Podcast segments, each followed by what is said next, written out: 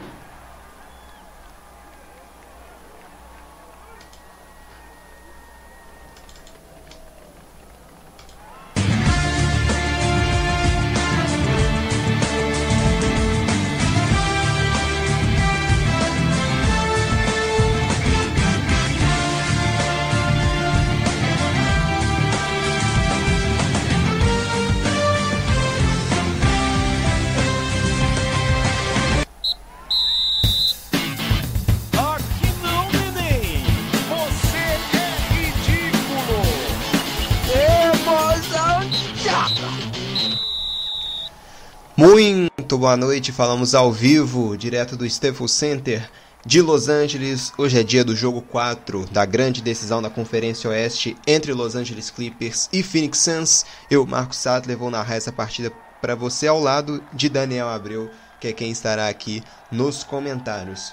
Bom, no jogo 3, a equipe do Los Angeles Clippers conseguiu disso diminuir o prejuízo, porque perdeu os dois jogos, os dois primeiros jogos lá no Arizona contra a equipe do Phoenix Suns. O Phoenix Suns abrindo 2 a 0 na série.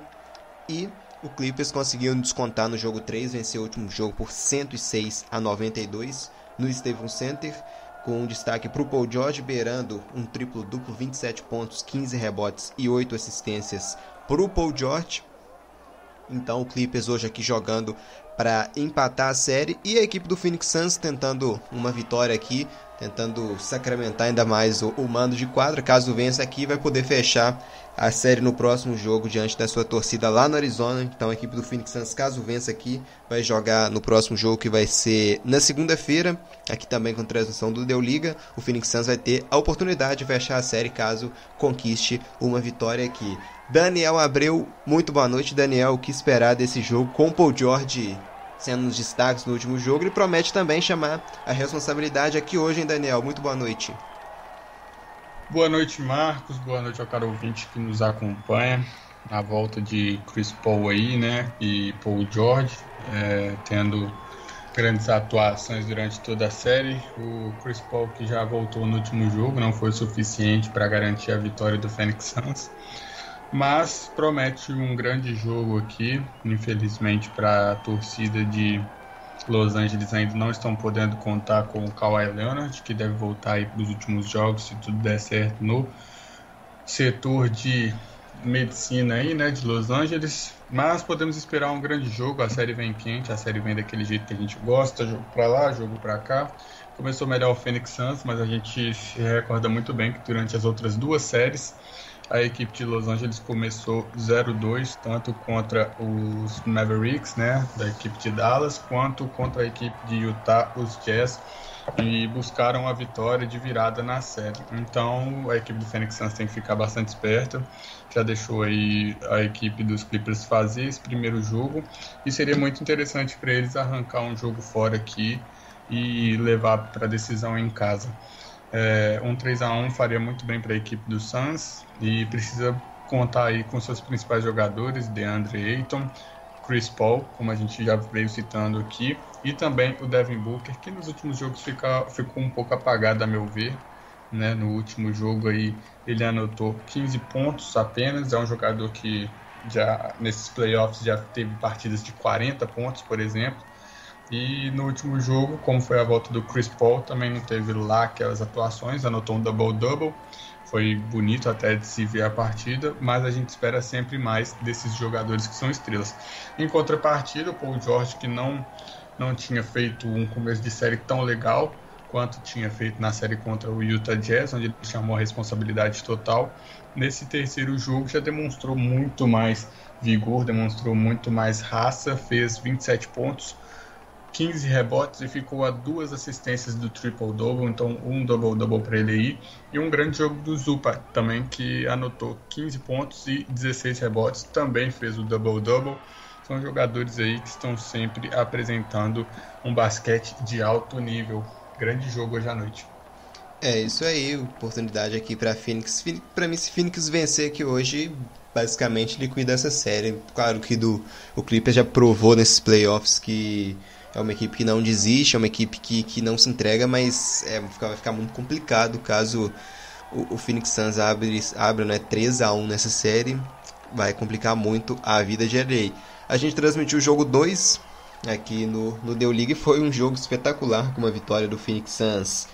Basicamente na última bola, batida com fundo quadra com o Jay Crowder e o, e o DeAndre Ayton subindo né, para aquela para aquela cravada no basicamente no estouro do cronômetro.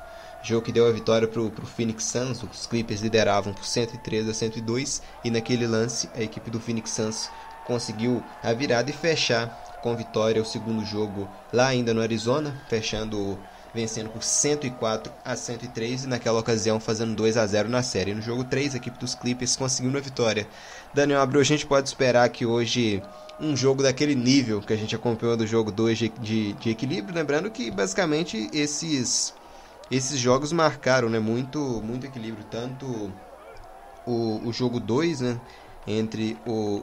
Na verdade, todos esses jogos, esses jogos aqui da, da Conferência Oeste dessa final, marcaram equilíbrio. O jogo 1 foi 120 e 114 para o Suns, somente 6 pontos de vantagem. O jogo 2, um pontinho só de vantagem, quando venceu por 104 e 103. E no jogo 3, o, o Clippers teve uma, uma, uma vantagem maior, venceu por 106 a, a 92, então 14 pontos né, de vantagem.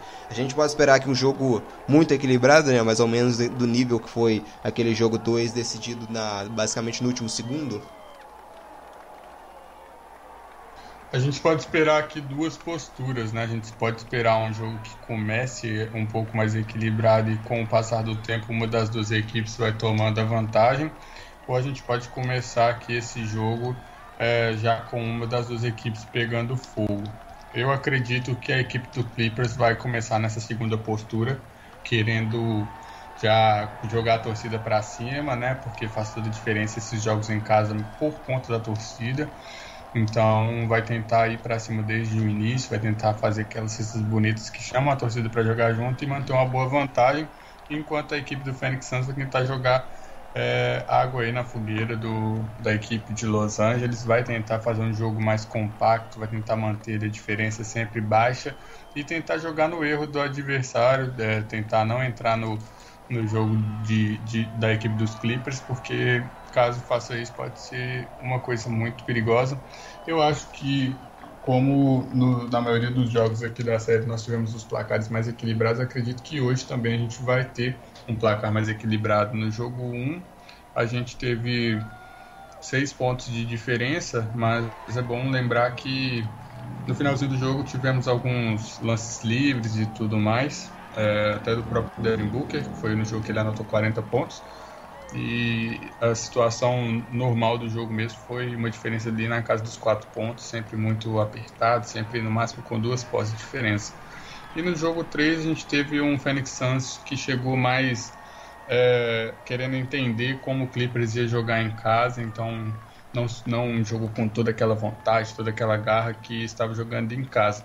Eu acredito que hoje seja a noite onde o Phoenix Suns vai dar um pouquinho mais de gás vai tentar irritar um pouco mais a equipe dos Clippers, tentar incomodar mais para tentar arrancar a vitória nos detalhes e poder decidir a partir da série em casa. Deu liga. É isso aí, já já vai subir para o jogo 4 entre Los Angeles Clippers e Phoenix Suns, ao vivo aqui direto do Staples Center lá em Los Angeles. E virando a chave aqui, vamos falar rapidinho da, da outra conferência que também está na sua decisão, a Conferência Leste. A gente que tem a gente tem a equipe do Milwaukee Bucks e do Atlanta Hawks se enfrentando lá na grande decisão do Leste. Essa série ela tá, tá atrasada né, em relação aqui à Conferência Oeste. Lá a gente vai pro, pro terceiro jogo e aqui a gente vai ter o, o quarto jogo. Essas equipes, né, o Bucks e o Atlanta Hawks vão se enfrentar amanhã pro jogo 13 da série. Ontem a gente teve um jogo bem disparado, né? A equipe do Milwaukee Bucks aplicando 125 a 91 para cima do Atlanta Hawks, partida basicamente que se decidiu no, no intervalo. A equipe do, do Milwaukee Bucks venceu o primeiro quarto por 34 a 28. Daí tudo bem, né? Seis pontinhos de diferença, dava para correr atrás depois, mas no segundo quarto foi um verdadeiro atropelo, parcial de 43 a 17 para o Milwaukee Bucks nessa partida nesse, nessa, nesse quarto, perdão, 26 pontos de vantagem somente nesse, nesse quarto. Então, basicamente, a partida era